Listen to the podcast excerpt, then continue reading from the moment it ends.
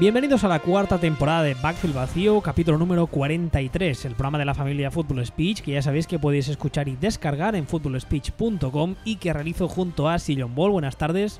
Muy buenas tardes. Que como podréis notar, viene hoy con un sonido directo de los ah, años 90, pero ya sabéis que alguna vez nos ha pasado por problemas técnicos. Llevamos un buen rato con la tontería intentando conectar, pero no ha sido, nos ha sido imposible y hemos pe- pensado que ya que era la primera semana antes de fallar, era mejor pues eh, usar estos métodos un tanto, no me gustaría decir ar- arcaicos, podríamos decir old school quizá. No sé, pero yo tengo una sensación de Gaspar Rossetti desde la condomina. He pillado lo de la condomina, lo otro no.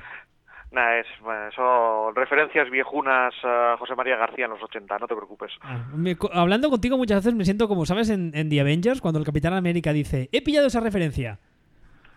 Sí, es, es normal, ¿eh? eso nos pasa a todos. A mí me, me está pasando mucho en el trabajo con los millennials que andan por ahí y la mitad de las veces necesito un diccionario, utilizan referencias reggaetoneras que, que no tengo ni fucking idea. ¿Y, y no, lo- bueno. no los despides al momento por usar referencias reggaetoneras? Es que intento ser ecuánime y ser justo con las cosas de esto. La gente tiene que comer y, y esas cosas y me da cierto palo. Entonces hasta la tercera o cuarta referencia reggaetonera no les pongo una sanción ni nada. ¿Hasta la tercera o cuarta? Qué hombre más benévolo eres. Hay que ver. Sí, sí, sí, sí. A eso sí, les tengo prohibido escuchar nada que que vaya por debajo del Zeppelin, así que... El otro día des- descubrí quién es Maluma, por cierto. Eh, que es un linebacker de Oregon State. No, yo pensaba que esto lo, voy a contar, es, es verdad, ¿eh? Yo primero mi cerebro cuando lo, lo oyó, leyó, procesó ah, el linebacker ese que había en, en USC. ¿Cómo se llamaba? Malua- Maluaga era? Rey Maluaga, ¿no? Malualuga o algo Eso, así. eso sí. Y de repente dije, uy, no, no están hablando del mismo. Y entonces me enteré que es un señor que canta. Veo que estás enteradísimo de las cosas de los jóvenes. ¡Buah! Que te cagas. Bueno, ah, después de este, de este pequeño inciso sobre cultura popular, ah, tocará hablar un poco de, de la NFL, porque mm, parece que ha vuelto, ¿no? Parece que ha vuelto, pero tan- como también parece que ha vuelto eh, más o menos igual que como estaba cuando se fue, pues tengo una sensación de, pues, pues mira, pues sí, pues, eh, pues seguimos en 2017 realmente. Aquí mm, el caballero lo dice porque ahora vamos a, vamos a colgarnos una medalla creo que bastante merecida, porque lo que pasó, ya sabéis que hace unos años la NFL tiene esta costumbre de empezar la temporada regular con un partido, eh, el, el- el kickoff, que se juega la madrugada del jueves al viernes para nosotros, y luego ya viene la jornada regular normal, digamos. Esta, esta, esta temporada jugó el presente campeón, Philadelphia Eagles, contra los Atlanta Falcons, en un partido que, como ahora decía John Ball, muy calcado a lo que vimos la temporada pasada. Muy, Sí, muy, pare- parecido en, en- en todo.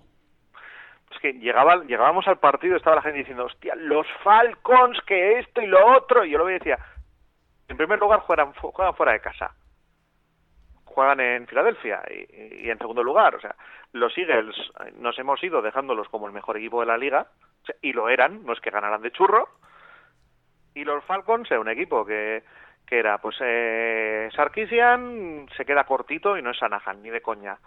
Matt Ryan, pues, eh, pues es Matt Ryan, es aceptable, más o menos, pero su temporada de la leche, pues fue un, una cosa, una aberración estadística, ya lo hemos dicho. Y la defensa de los Falcons, que la gente iba por ahí diciendo, la defensa de los Falcons. ¿Qué, qué defensa de los Falcons? ¿De qué me estás hablando? Sea, es la gente elevó a los altares a la defensa de los Falcons, yo creo que por un partido en el que básicamente lo que hicieron fue secar a Packers, a- un ataque de Packers que es la cosa más más limitadita y sencillita de, de todos los playbooks de la, de la NFL. Entonces se plantaron en Filadelfia, empezó el partido, e incluso con un Nick Foles, que a Nick Foles también lo conocemos, que es una de cal, una de arena, pues, pues palmaron y palmaron justamente y está. Es que no, yo no he entendido, no sé tú, yo no entendí por ninguna parte eh, cómo se estaban leva- levantando las campanas al bueno con los Falcons. A ver, ah, sobre el partido hay varias cosas. En primer lugar, un apunte así de actualidad rápido es que hoy mismo los Falcons han colocado a, a Dion Jones, al linebacker, en la Injury Reserve, con lo cual se va a perder todo el año, porque además creo que lo han puesto en la Injury Reserve eh, normal, creo, no en esa que puedes volver al cabo de X semanas, porque creo haber leído, ah, ya sabéis que nos gusta mucho cuñadear, no deberíamos, estoy hablando de memoria, pero creo haber leído que se ha roto algo del pie, creo que ha sido un hueso, con lo cual es bastante posible que lo de volver este año más que improbable. Eso para empezar que es uno de sus hombres más importantes en defensa, con lo cual eh, la temporada pasada apodamos a la defensa de los Falcons la defensa Minion, porque la gente se hacía unas pajas mentales increíbles respecto a la velocidad que tenían y tal y cual, pero era una defensa que cuando los ataques rivales les jugaban de tú a tú con un juego un poco físico, se venía abajo, pues porque físicamente no podían estar al nivel. No podían estar, o sea, al mismo nivel que el ataque rival. Eso para empezar. Luego, yo creo que eh, Em, eh, en el partido del jueves, una de las cosas que vimos es que la defensa de Atlanta, pues ese chip no lo ha cambiado. O, no, sé cómo decirlo, no es un chip, esa, esa, esa característica no ha cambiado. Sigue siendo una defensa muy basada en la velocidad, es cierto, que por cierto, insisto, acaba de perder a uno de sus mejores hombres y luego ah, hay dos cosas en el ataque que son, creo, bastante preocupantes. En primer lugar está el tema de que la defensa de Filadelfia mm, se comió bastante con patatas a la línea ofensiva de Atlanta, lo cual entra dentro de lo normal, creo. Claro, es que es eso, es que es todo, es todo, todo es esto, entra dentro de lo normal. O sea, ah, una defensa de Jim Schwartz, que ya sabemos cómo es la línea de los Eagles, que es cojonuda, se comió a la línea ofensiva de los Falcons. ¡Oh, qué sorpresa! Y esto viene ligado con, la, con el segundo argumento que quería sacar a la luz, y es que la temporada pasada, como ya dijimos, eh, Steve Sarkisian cogía los mandos de ataque después de un temporadón de la leche de Kyle Shanahan, pero eh, la temporada pasada fue como fue, y cuando terminó la temporada todo el mundo, pues la gente que del entorno de los Falcons, por así decirlo, decía, bueno, pero es normal, los jugadores tienen que acabar de conocerse con el coordinador, el sistema, etcétera.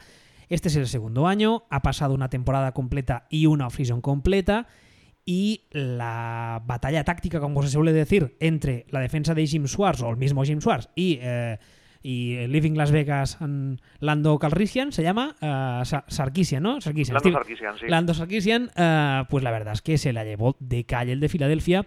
Y lo más preocupante es que en un ataque donde tienes a un señor que se llama Julio Jones, que deberías intentar al menos darle todos los balones posibles, en buena parte del partido desapareció y yo creo que fue viendo el partido, la sensación que me llevo es que desapareció más por inoperancia de los suyos que por eficacia de la defensa rival, a la cual no quito mérito. No sé a ti qué te pareció.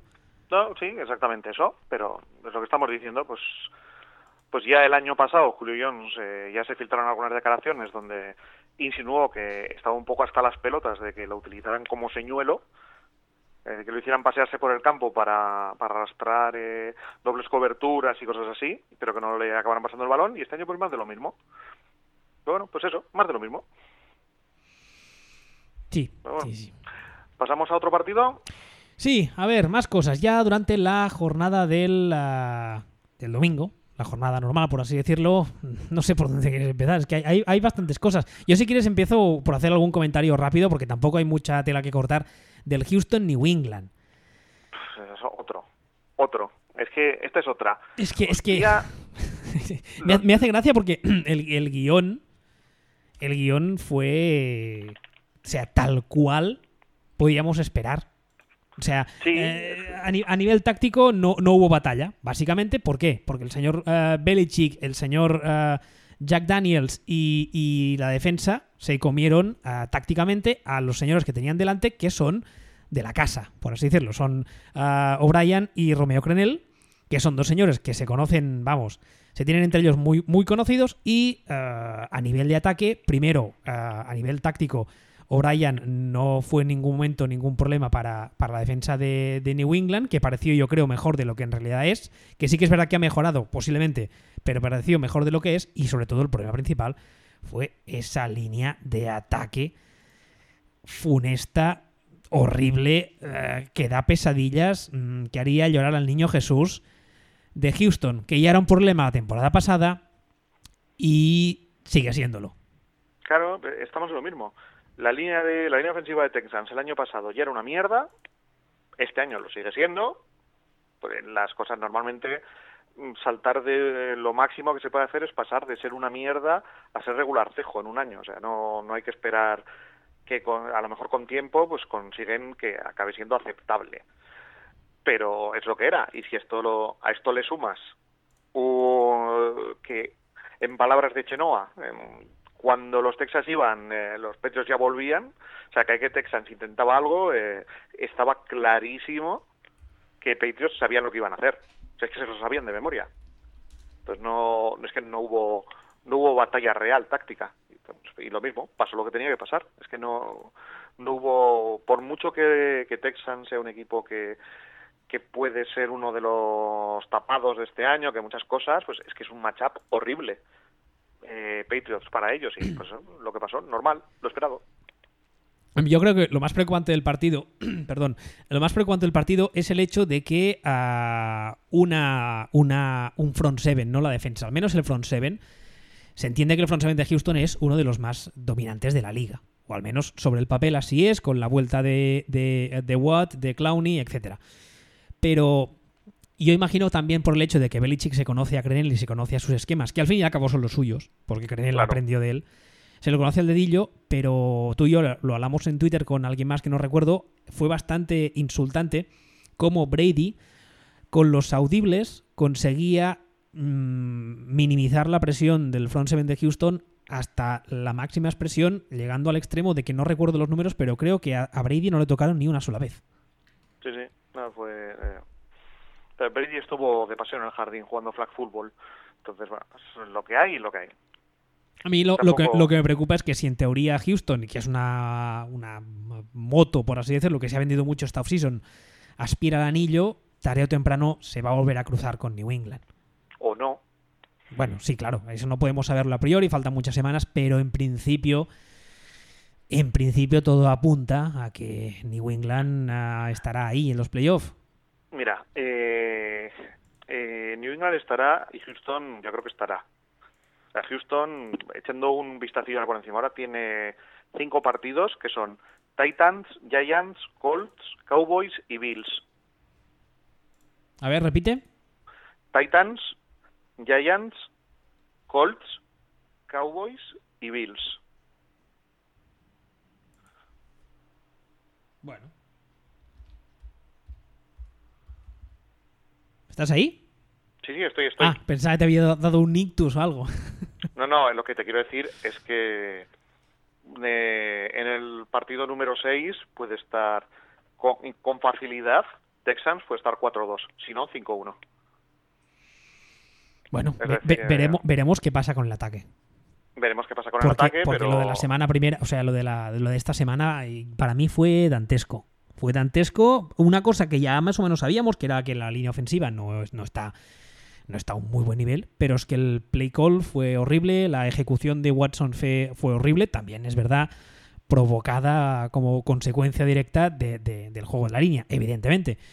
Pero fue todo un conjunto de cosas que dices, madre mía, de amor, del amor hermoso. Sí, bueno, pero ya te digo, o sea, yo no sobre reaccionaría.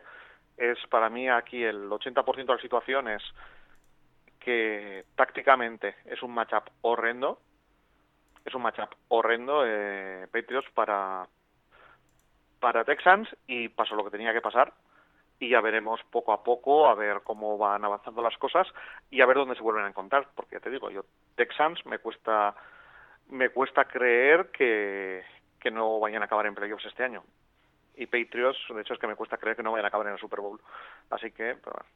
¿pasamos a otro partido? Sí, por cierto, ahora que decías esto de, de no sobre reaccionar, un, un, añadido, una nota a pie de página, me hizo mucha gracia y, y, así lo comenté en Twitter, que este año parece que lo de lo del Overreaction Monday ya no se lleva. Ahora el Overreaction tiene que ser al segundo cuarto de temporada. O sea, sí, no, es, no, no esperar ya ni un partido entero. Lo cual no, me... al, des al, descanso se, se, estaban leyendo unas cosas en los descansos que, que te tronchabas. Sí, sí, Pero, sí. lo que es, es, lo que tienen los ataques de histerismo. Está, pues, eh, pero eso pasa en todas partes de todos los deportes. Está la gente pidiendo ceses de entrenadores eh, después de la jornada 3 en la Liga de Fútbol. Esto es normal. Eh, es, es, debe ser inherente al ser humano. Pero bueno. Sí. Qué, qué, cierto, qué bonito te ha quedado eso. Exactamente. Por cierto, hablando de miserias del ser humano, ¿viste eh, Browns Steelers? iba, iba a comentarte el tema. Sí, sí, sí lo vi, sí. Sí lo vi. Eh, es, yo, que, es que iba, a ver, no quiero, no quiero volver a repetirme ni volver a poneros la medalla, pero mm, pasó todo lo que ya avisamos la temporada pasada. Primero, que Cleveland tiene un roster mucho más competitivo de lo que la gente cree, que todavía hay muchos que caen en el manido, es que es Cleveland, que yo creo que eso es solamente aplicable, y después de ver el Hard Knocks esta temporada lo creo aún más a su head coach. Yo creo que ahí, Sí. ahí tienen un problema muy gordo con un señor que es un auténtico inútil. ¿Te refieres al señor este cuyo game plan en un partido lluvioso, resbaladizo era vamos a pasar el balón constantemente? Bueno, ese es, ese es el otro, ese es el, el homeless. Impresionante. Yo, Ese es- yo ese estaba es estaba diciendo, madre, madre del amor hermoso. Este que decía, bueno, como mi, como mi quarterback es Tyrod Taylor, le voy a hacer lanzar al final una mandarina de 80 yardas. Hay esto porque, porque es Tyrod Taylor y todo el mundo sabe que Tyrod Taylor tiene un brazo que rivaliza con, con el de Aaron Rodgers, Cam Newton y, y Patrick Mahomes. Entonces, mandarina 80 yardos con gran... sí, bueno, más de 80 yardas fueron 80 ñordos. Fue impresionante. Eh, Es, es que yo, yo lo estaba viendo. Y aparte, otra cosa que el año pasado comentábamos constantemente, que era la capacidad de los Steelers Pittsburgh. para, para jugar al, al nivel, para descender al nivel del rival. Para acabar... Es que, es que la temporada pasada lo dijimos un montón de veces. O sea, Pittsburgh es un equipo que cuando está entonado no te lo quieres encontrar porque además te hace un traje y se planta en la Super Bowl con una mano delante y la otra detrás. Y, y cuando no, cuando no sabemos exactamente lo que es, cuando no tienen el día, cuando hace sol, cuando han dormido mal las niñas, yo no sé lo que es. Pero, pero de repente parecen un equipo mucho ah, peor de lo que es. Sí, y bueno, y por no hablar de esto, que no sé si recordarás, tuvimos una conversación sobre Rodlisberger hace cosa un mes, a cuenta de que los beat writers de, de Pittsburgh andaban diciendo, hostia, el Rodlisberger más fino, mejor preparado, mejor tal, más en forma de, de las últimas décadas y esto y lo otro, de últimos siglos. Siglos hacía que Rodlisberger, desde que andaba por ahí violando jovenzuelas camareras en los, en los bares, no estaba tan fino. Presuntamente. Presuntamente, exactamente, presuntas camareras. Entonces, eh, y, y comentaba yo, y te decía yo, no sé yo, a mí esto me suena a, a run run de esto como cuando eh, Vinicius tira un caño en los entrenamientos del filial del Madrid y sale en portada del marca. Pues que luego te explicaré quién es Vinicius. Vale, gracias. Pues esto me, a mí me suena lo mismo. A, a Culebrón de verano vamos a llenar páginas diciendo está más fino que nunca. Y efectivamente, o sea, mejoró mejoró sus números completamente Roldisberger el otro día. O sea, los mejoró exponencialmente. Yo no recuerdo a Roldisberger haciendo algo así como, o sea, hacer 23 de 41 en pases. Un touchdown y tres intercepciones. Sí, y pero hacer todo esto con 8 yardas de, por pase es eh, me parece fascinante. O sea, al final eh, no completaba pases, ahora el que completaba era de 20 yardas. Es, es, yo creo que se levantó la cama y dijo, ¿sabes qué? Hoy soy Brett Fabre. Que es algo que le suele pasar a Ryan Fitzpatrick, pero a Roldisberger parece ser que también le ha pasado. Y el otro día, pues, estaba en modo me la sopla todo, o, pero bueno. En cualquier caso, Roldisberger, yo para mí, ya te lo he comentado más de una vez, está en franca decadencia. Sí, el sí, tú, tú, crees que. ¿Tú crees que, que- que sí, que está, que está ya al retiro? Sí, yo creo que está para el retiro hace tres años, Roldisberger. O sea, eh, está tocadísimo físicamente y realmente es que no, no. Lo que pasa es que, eh, bueno, pues eh, ahí va, no tiene relevo, nos mentimos un poco con esto y lo otro, ocasionalmente hace partidos muy, muy buenos, pero ahora mismo su rendimiento no, no es, o sea, no es el rendimiento de Rodlisberger de hace seis, siete años, ni remotamente. Entonces eh, también veníamos avisando de esto y, y, bueno, pues normal que pase lo que ha pasado. Claro, pero luego, aparte, aparte, claro, luego eh, coincide que se encuentra enfrente a los Browns y empieza a ser, pues, hoy, pues el partido era un poco, pues hoy que, o ayer que fue el aniversario del 11S, pues era un poco como, como cuando hace años veíamos que es en las torres y lo estabas viendo y estabas diciendo, no me creo lo que estoy viendo. Es una especie de desastre para la humanidad que no me creo lo que estoy viendo. Entonces, y, ese, y el partido fue, mm, como no, aparentemente no iba a morir nadie, pues lo podías ver comiendo palomitas y disfrutándolo. Pero fue una catástrofe inenarrable. De un quarterback que está en declive, o al menos eso parece, hablemos, hablamos de otros y te parece que está, pues, al revés, que está on fire, o sea, on the rise, que sería el de Kansas City, que la verdad es que la temporada pasada, cuando se, Kansas City decidió mandar Alex Smith vía trade a Washington, hubo mucha gente que no, no, no, le pareció bien el movimiento, estaba clarísimo que, que, la era Pat Mahomes había empezado y en esta ocasión un poco pues lo mismo que tú decías antes, ¿no? en los training camps, en la pretemporada, todo el mundo diciendo que qué bien, no sé qué, pero mm, es pretemporada y claro, te lo crees de esa manera y lo, y lo coges eh, con pinzas. Pero la verdad es que el otro día ante los Chargers, que en principio no son una mala defensa, mm, el chaval no le hizo nada mal, ¿eh? No, no especialmente, la verdad.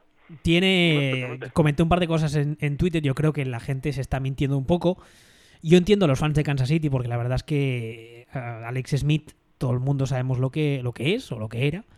Y, y, estaban, tenían, al menos tenían la versión de Alex Smith que tenían, les permitía hacer unas cosas que al parecer Mahomes, pues no, no, no, vamos, que se, le han olvidado y juega a, otra marcha.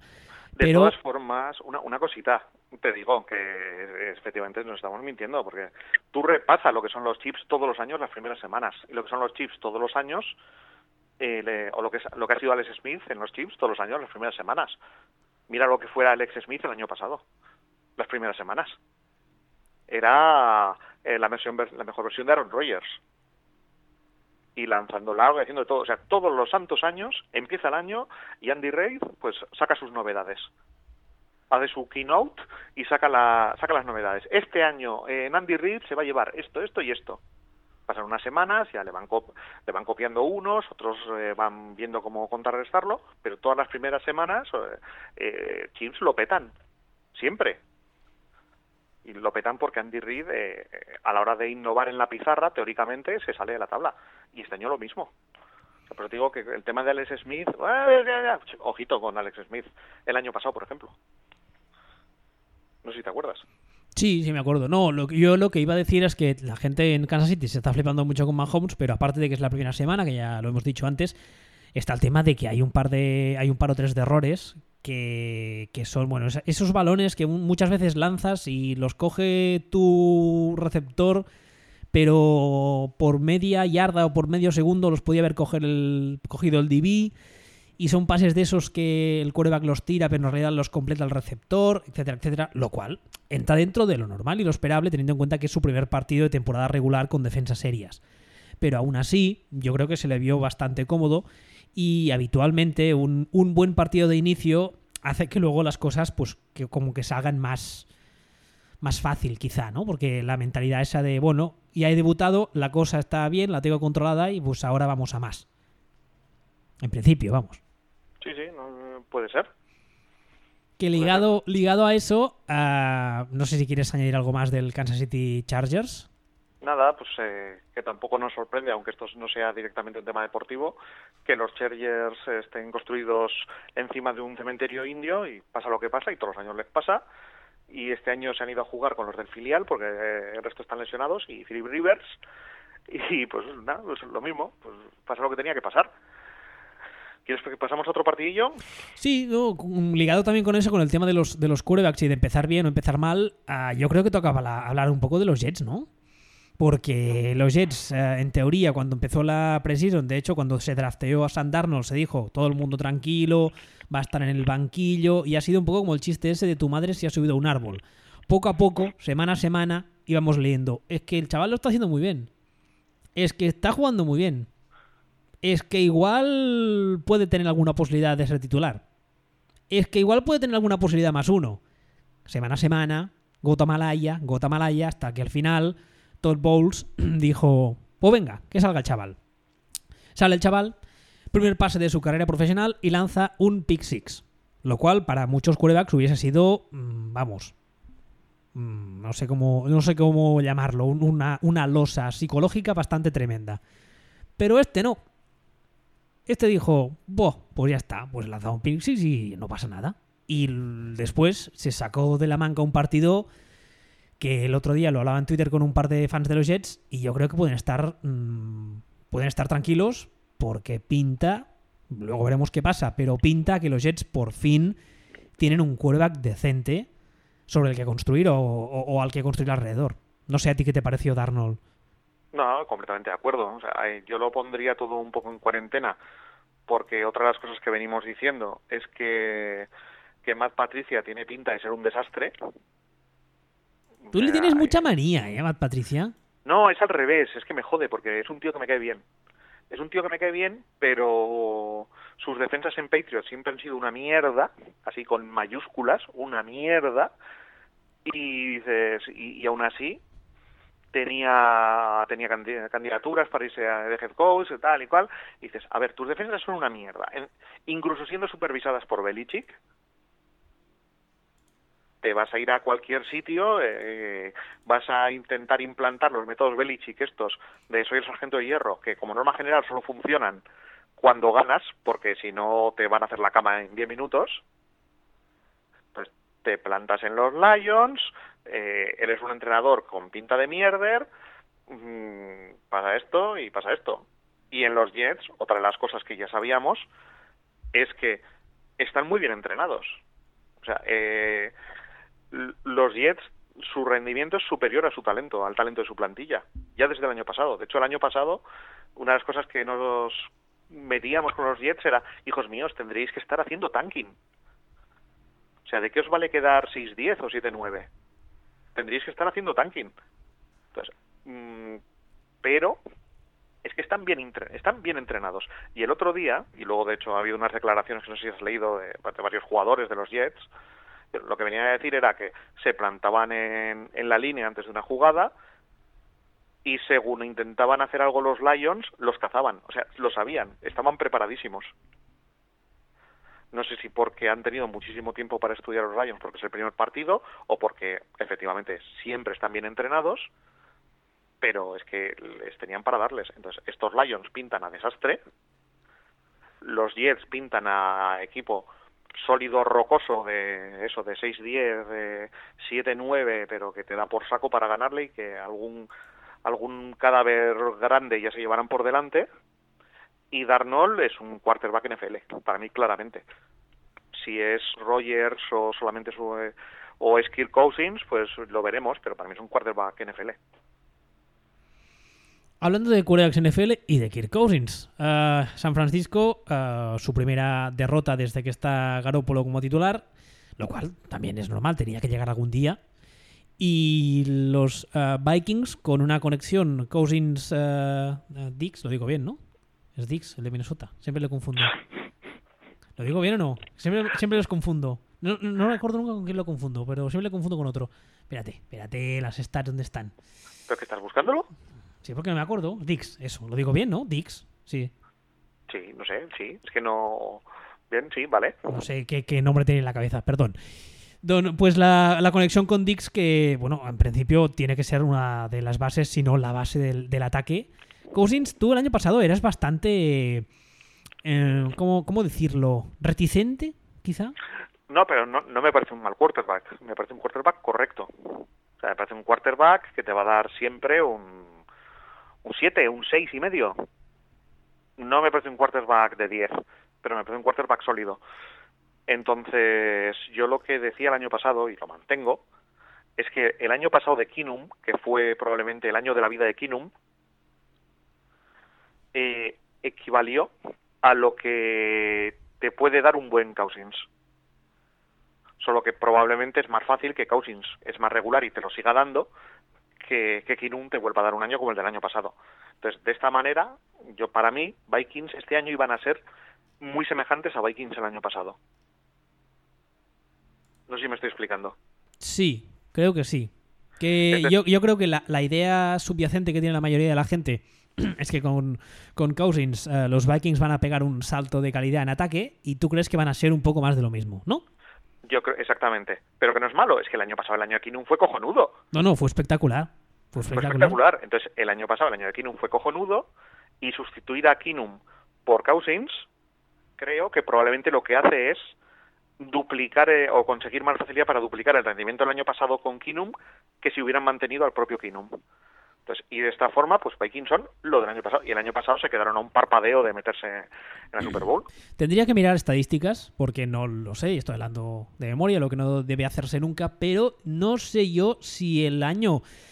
El año, de, el año pasado de Kinum es parecido a nivel anomalía estadística al de Matt Ryan con Shanahan.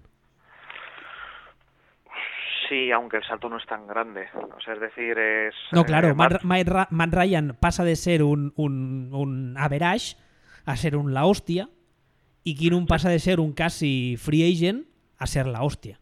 Sí, o sea, Matt Ryan pasa de eh, ser un 6 y, un seis y medio a un 10, o sea, sube tres puntos y medio, y Kinum pasa de ser un 4 a un siete y medio. O sea, el, el salto puede ser semejante, pasa es que Kinum salta desde más abajo. Pero, pero sí, hombre, hay que ver todavía Kinum este año. Igual de repente ahora lo repite, pero es que no es un chaval, no es un chaval nuevo. O sea, me cuesta creer que lo repita. No he visto además el, Seattle-Denver. Lo tengo bajado, pero no lo he visto aún. ¿Tú lo has visto? Mm, Lo he visto, lo he visto. Fue... Es que, no sé, es que tengo un problema con esos dos equipos. Me parece que son dos equipos que deberían casi casi buscar palmar. O sea, el partido de Kinum fue malo, el partido de Russell Wilson fue peor y me parecieron dos equipos para, para demoler, realmente. Oye, ya sabes que esta, esta offseason la gerencia de Seattle se ha hinchado a repetir por activa y por pasiva que ellos no están en reconstrucción. No, están en demolición. O sea, al menos para no estar en reconstrucción, dime tú.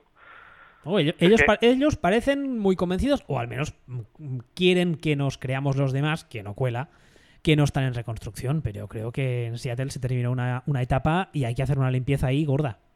Sí, pero es que es, es edad, eh, eh, es la edad, es el padre tiempo que, llega y les ha llegado. Y es normal. Sea, eh, ahora mismo, como bien decías tú, hablo de memoria y esto no se debe hacer, pero mm, las eh, defensas históricamente dominantes eh, tienen un ciclo de vida de tres años.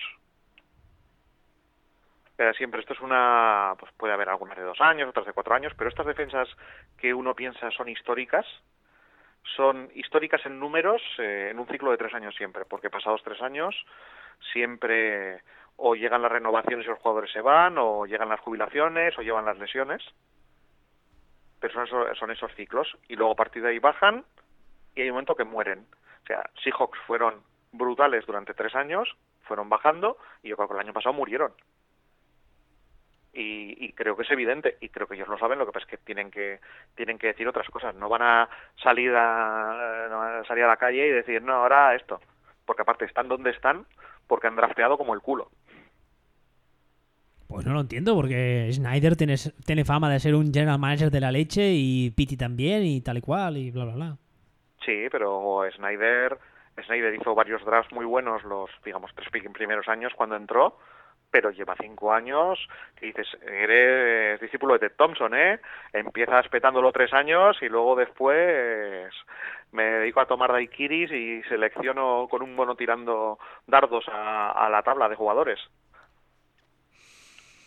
Hablando de entrenadores que parece que hagan las decisiones o toman las decisiones con un mono lanzando dardos, eh, ¿algún comentario del LA Rams Oakland Raiders?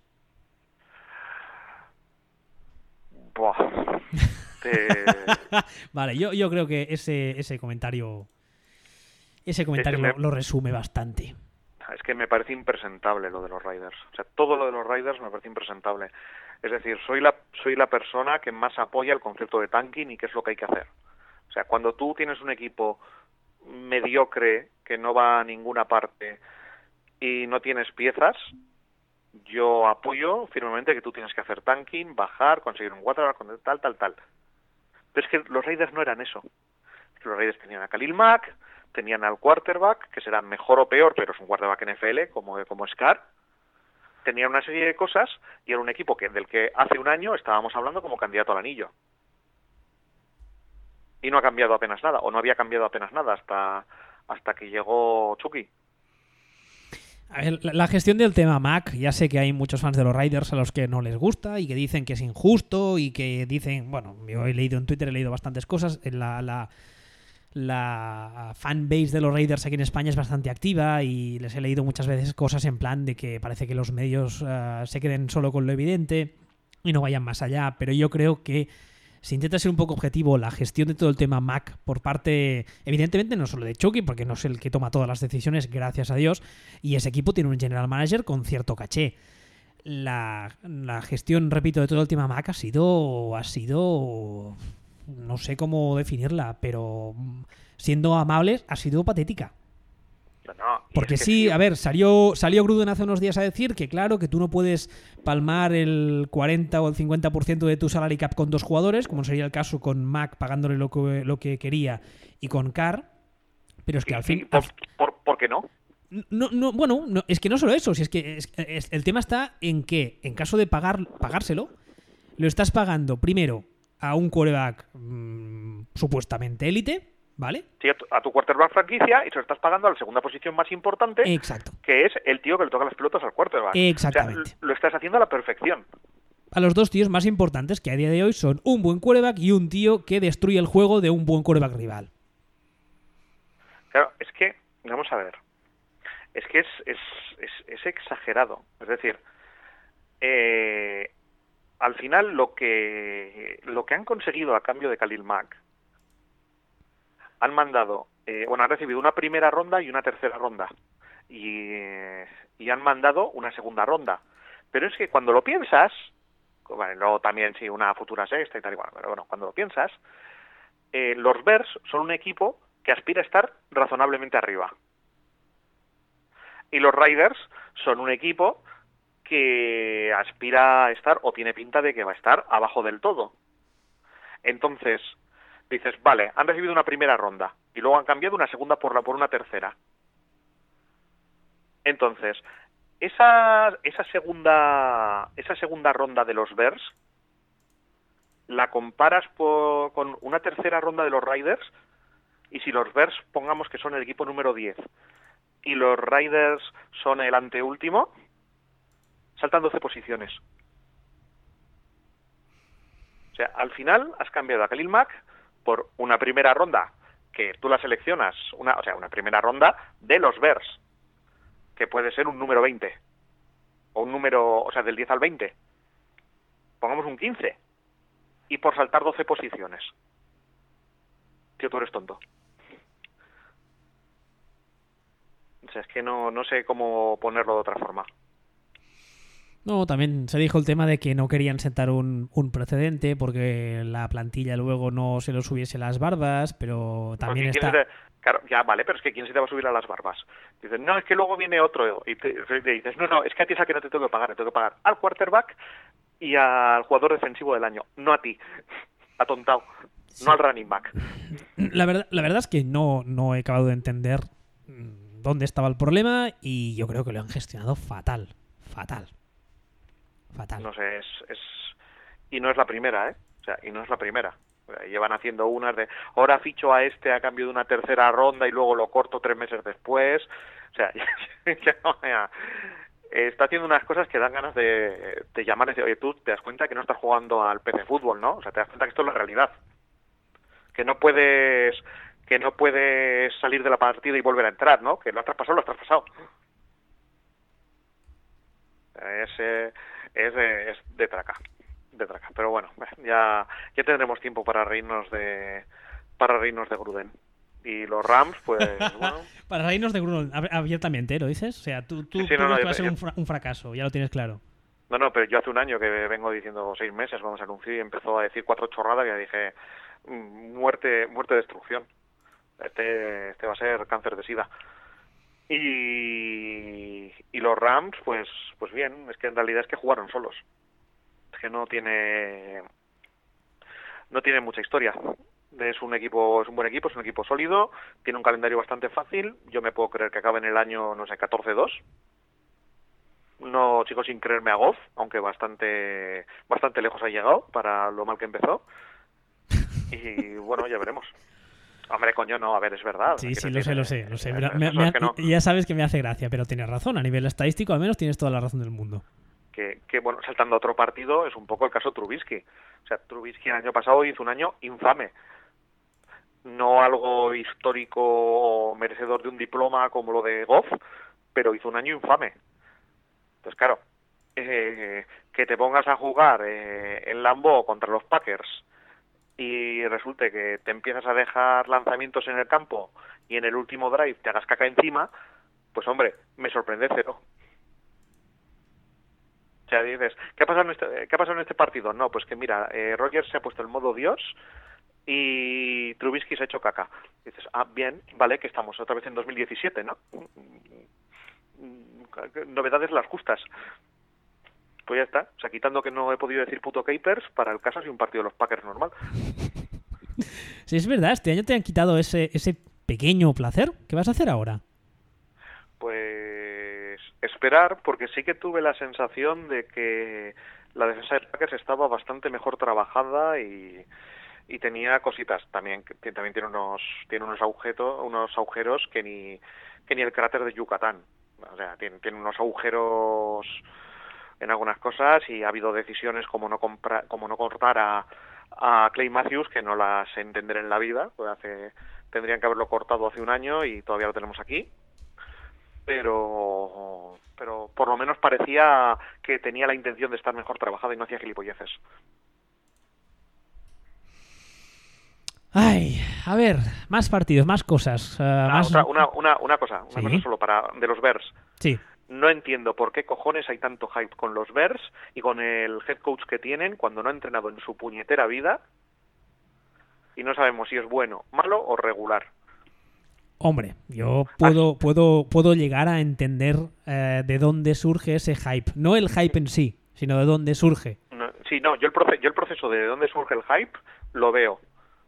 Pero hasta cierto punto esto es como fichar al segundo entrenador de, del Madrid el año pasado cuando ganó la Champions y decir, como era el segundo entrenador del Madrid, em, lo va a petar, porque además el anterior segundo entrenador del Madrid también lo petó.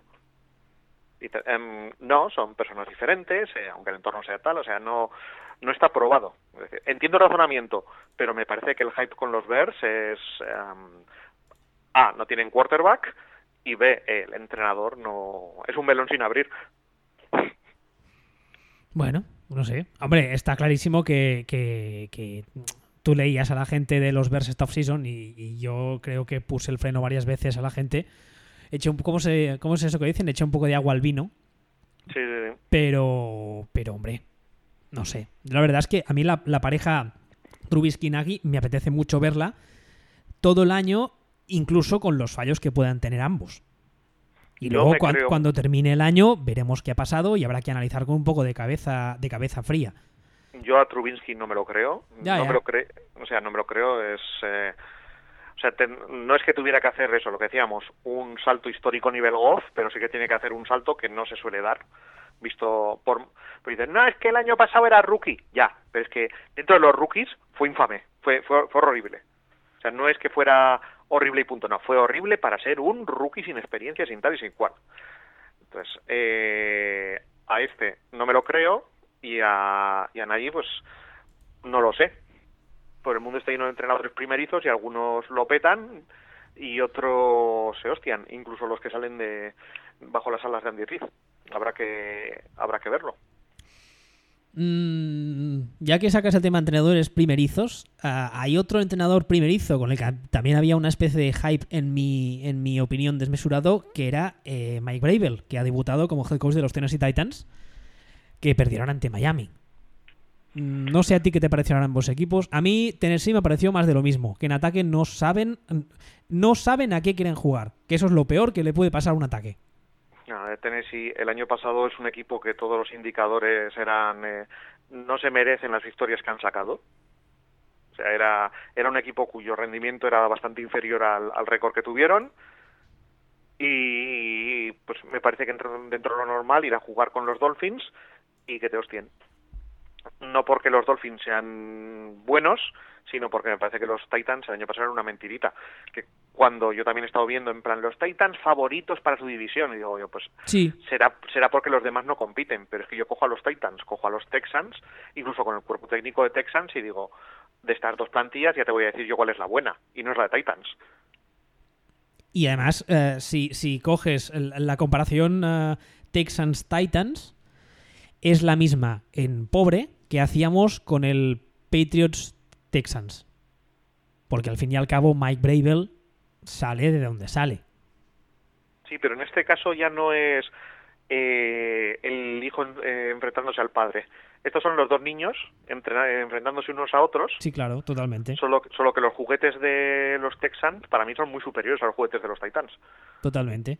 Sí, sí, sí. Está clarísimo. Entonces, entonces yo para mí esa división es, es de Texans, salvo que... Salvo Hecatombe. repente- Salvo Hecatombe o que Andrew Luck reviva o, o yo que sé qué. Andrew Luck, por cierto, que ah, bueno, jugó, lo cual es noticia, teniendo en cuenta que llevaba sin jugar ah, más de un año, ¿no? ¿Era al final? Sí, mucho tiempo. Y bueno, pues los Colts volvieron a palmar, lo cual no es noticia. No, los Colts son un equipo de mierda. Lo siento por los aficionados de los Colts. Eh, habrá, habrá que ver cómo acaba rindiendo Luck y si está y si está recuperado, pero Siguen teniendo muchos, muchos, muchos, muchos problemas en la línea ofensiva. Sí que es verdad que se enfrentaron ante una línea defensiva de Cincinnati que, oye, yo creo que este año les puede dar muchas alegrías a los Bengals, pero es que, claro, a, a mí me pones a competir contra la línea ofensiva de los Colts y hasta yo parezco bueno. Mira, a ver, pero es que vamos a ver, es que no solo es eso. Yo yo estaba viendo el estaba viendo el resumen del partido, este solo lo he visto en resumen y luego estaba mirando los números. Eh, Andrew Luck con su hombro hecho mierda lanzó 53 veces en un partido en el que no fueron por debajo todo el partido. En un partido en el que la diferencia se hizo en el último cuarto realmente, lanzó 53 veces.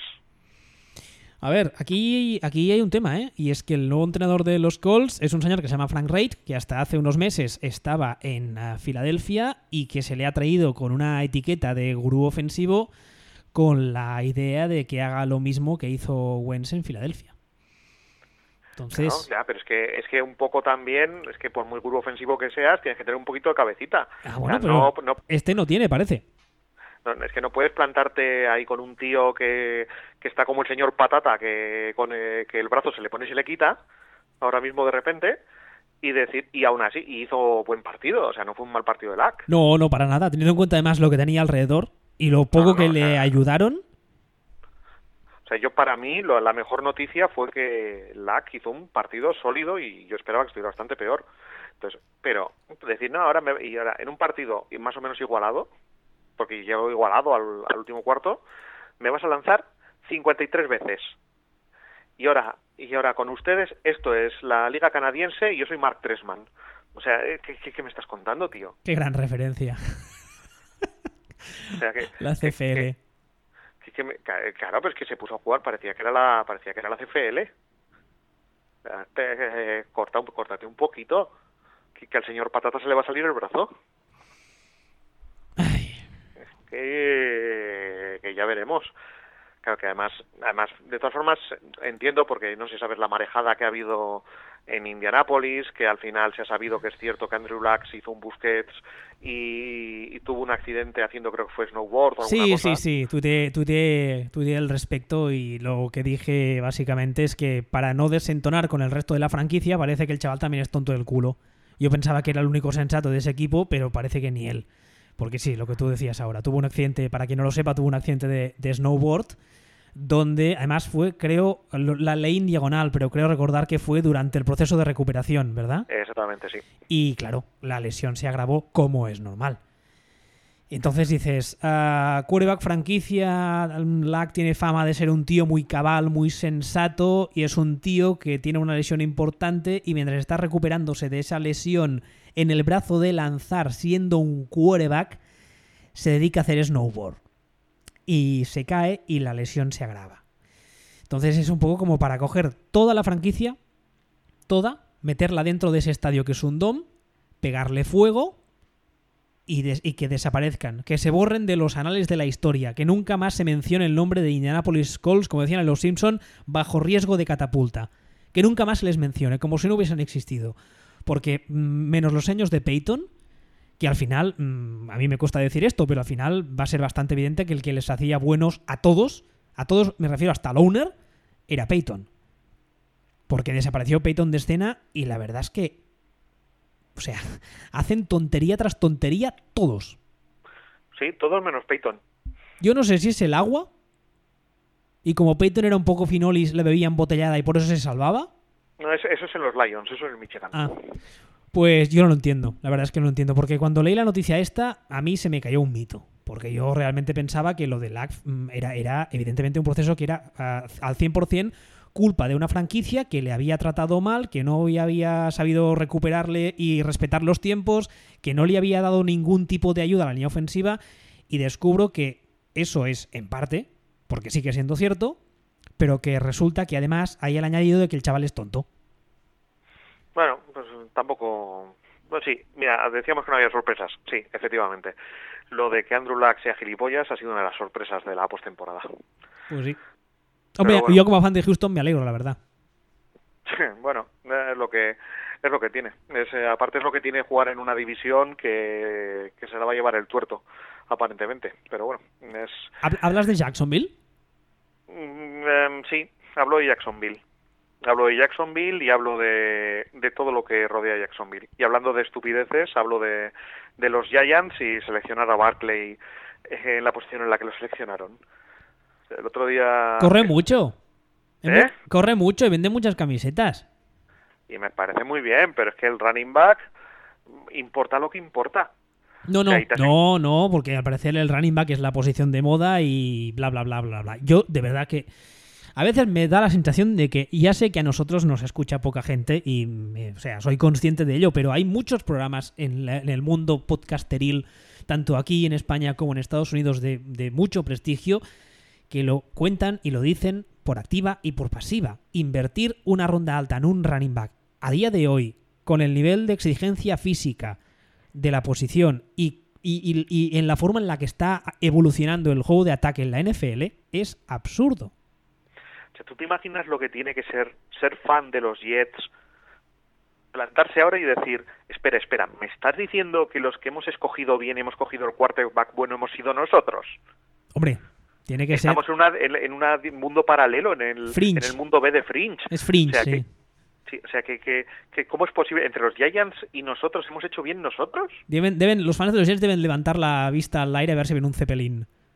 Sí, sí, es, eh, es impresionante. Pues bueno, pues eh, los Giants eran lo que eran, han seleccionado lo que han seleccionado, que en realidad no les sirve para nada.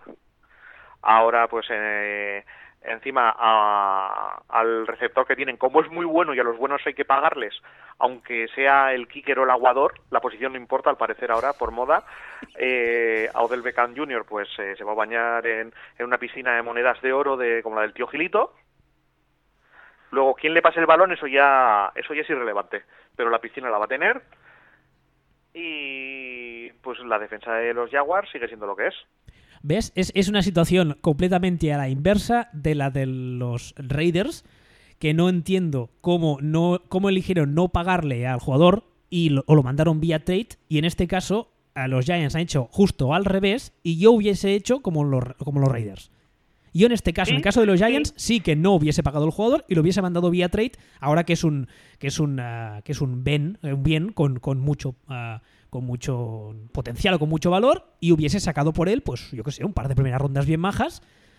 Sí, y te- me habría, o sea, y me habría montado una línea dominante si quieres, o me habría, o, o sea, o me pongo, me planto un, un tackle para para 10 años para proteger al quarterback que también me cojo para 10 años. O sea, no es un poco es un poco lo que tiene sentido. Y pero bueno y si no al final te encuentras en una situación en la que te vas a jugar en casa contra los Jaguars Bortels hace un partido de Bortels o sea con un partido malo malo malo y te ganan 20-15 y con la sensación de que te han ganado sin bajar del autobús Sí, el, tema de, del tema de Voltels, imagino que ya, ya hablaremos las próximas semanas porque algo me dice que nos dará grandes tardes.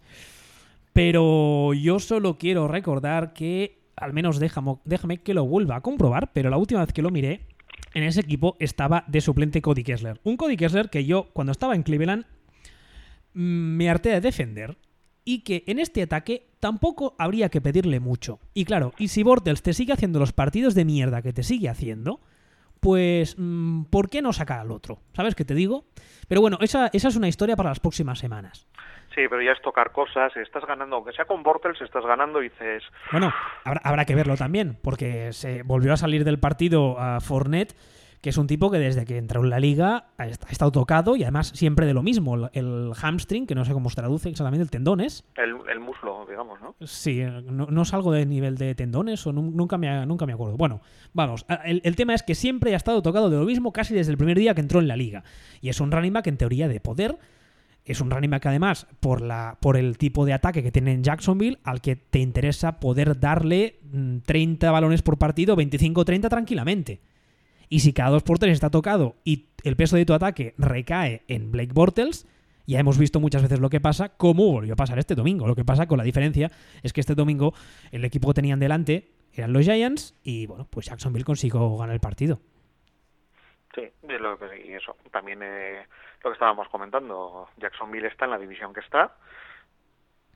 Mm, pero bueno, pues eh, ya veremos a ver qué pasa. Pero los Jaguars son otro equipo que creo que son la copia del equipo que era el año pasado.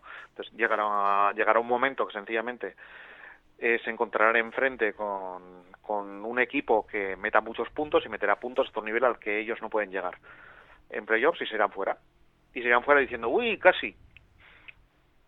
Pero es la, es, es la única solución que, que veo.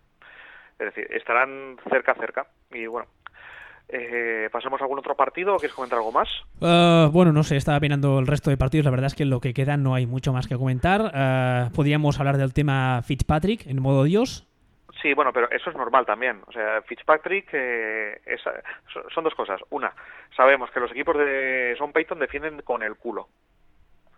O sea, un año te hacen una tienen, tienen una defensa aceptable, que no buena, y diez años defienden de pena y sabemos también que Fitzpatrick eh, todos los días se levanta pensando que es Brett Fabre y uno de cada diez partidos se comporta como si lo fuera.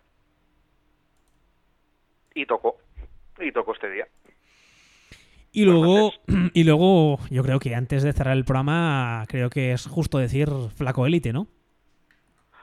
Flaco élite, sí flaco élite. Lo que pasa es que lo que... Pero ¿los Bills son un equipo recién ascendido o cómo va esto? Es que no me quedó claro. son el... Son el... Esto, esto, pero esto, esto los han ascendido de la NCAA, o sea, ahora han puesto un sistema de ascensos y descensos, o, fueron, a, fueron a, jugar con el filial porque estaban en huelga, había una intoxicación alimenticia, o cómo va esto. Son el Eibar. No sé, he dicho este equipo porque me suena que es, es de, no sé, ¿he, acertado? Ojo, ojo con el Eibar. con el Eibar. ¿Qué, pasa con el Eibar? No sé, me, me, suena el Eibar, no puedo decir este. Yo qué sé, búscame un equipo malo para mi, para mi, para mi comparación. no, no, es que no es malo, por eso digo lo de ojo con el Eibar. Eso es el, ese es el tema. Ya, ya, te explicaré esto porque es una de la, lo del tema del Eibar es una de las evoluciones deportivas más increíbles de la historia de, la historia de los últimos días. Ah, o últimas décadas o último lo que sea. Aparte, aparte de Flaco Elite y de Eibar, uh, que sepáis que uh, una noticia que ha salido hace nada, hace mm, apenas 20 minutos, uh, Josh Allen ha sido ya nombrado titular para el partido de esta semana contra los Chargers. Normal, pero es que los Bills, o sea, los Bills yo sabíamos que iban a iban a hacer tanking, pero es que ya tienen una sensación ya de, de mal entrenados, o sea, no de estoy poniendo a los jóvenes y no me importa esto y lo otro y tal, y tiene una sensación de, de desastre sea, la sensación de desastre que me dieron los Bills, esta semana solo me la han dado yo creo los Lions. O sea, de desastre absoluto de entrenador en su último año. Y de hecho, yo creo que ellos salen eh, va a salir a jugar la semana que viene porque creo que el propio entrenador de los Bills mm, se ha dado cuenta de que no es que vayan a hacer tanking, sino que probablemente lo van a hacer tan mal que se va a ir a la puta calle. Hay una diferencia entre el tanking y el dar vergüenza. Y están en dar vergüenza. O sea, una cosa es el tanking y la otra es el dar vergüencing. el dar vergüencing, exacto. No, no, no, lo, los Bills fue bochornoso. Bochornoso. Bueno. Y bueno, con esto. Yo, yo por mí, para ser la primera semana y ir cogiendo rodaje, yo lo dejaría ahí. Es como nuestra pretemporada ahora, ¿no? Sí, más o menos. Esto se, suele decir que hay muchos equipos que, la, que el primer mes de competición todavía están cogiendo el ritmo. Nuestras cuatro ah, primeras bueno, semanas. Nos, hemos dejado un partido, por cierto. Mm, no, nos hemos dejado un par, pero me dan mucho palo. un comentario rápido. El Washington-Arizona, por una parte. Sí, que los Cardinals también son equipo tanking y los Redskins son sólidos normales. O sea, los, los Redskins tienen un ataque de Lennis Smith, correcto, sólido, tal, les da para ganar a los Cardinals, que van a estar para pegarse un tiro en el pie todo el día. Y que los Cowboys van a cambiar de entrenador en unas 48 horas. ¿Sí? ¿Tú, tú, lo, tú lo crees tan, tan, tan heavy? Yo no creo que sobreviva esta temporada. Hombre, si nos escuchasteis la temporada pasada ya sabéis que lo dijimos muchas veces, que es un run run recurrente en los últimos años y además tú dijiste la temporada pasada, si no recuerdo mal, que tú ves perfectamente capaz a Jerry Jones de coger y decir la semana eso, semana 3, decir tú, a tu puta calle. Sí, y le veo con toda la pinta. Porque los, eh, los Cowboys además tienen un problema y es que una vez se les ha caído la línea de ataque que tenían acojonante hace dos tres años. Ah, amigo. Se les están se les han empezado a ver todas las costuras. O sea, se ha empezado a ver que Dak Prescott no es exactamente Russell Wilson. Pero, pero esto no lo dijimos. Y ya, ya lo dijimos, sí. También ah. igual que dijimos que hablando como antes hemos vuelto a insistir en lo del running back, que me parece muy bien que utilices una una posición o si fue cinco en coger a Siki Elliott pero que los running backs no ganan partidos. Y Siki Elliott pues no gana partidos, es un running back. O sea, quiero decir, no, no ganaba partidos Adrian, Adrian Peterson, los va a ganar Siki Elliott. Bueno, la, verdad es que e, es una pena porque la sensación que tengo, igual estoy un poco también yo overreaccionando yo mismo, pero la sensación que tengo después de ver esta semana a los Cowboys, después de la temporada pasada como fue, y de verles esta semana, es que tuvieron una ventana de oportunidad muy pequeña que les duró ese año espectacular en que la línea ofensiva hacía lo que le daba la gana y que la ventana mm, el año pasado se estaba cerrando poco a poco y este año ah, vendrá una corriente y la cerrará de un golpe. Sí, no, no, o sea, la ventana les duró hasta aquel no catch de, de Des Bryant eh, con los Packers. La ventana duró hasta ahí. Por cierto, de, Des Bryant, ¿comentamos algo? Que es idiota. Vale, ya está. Siguiente tema. O sea, que es idiota, es casi tan idiota como el running back de los Steelers. Ese es idiota profundo.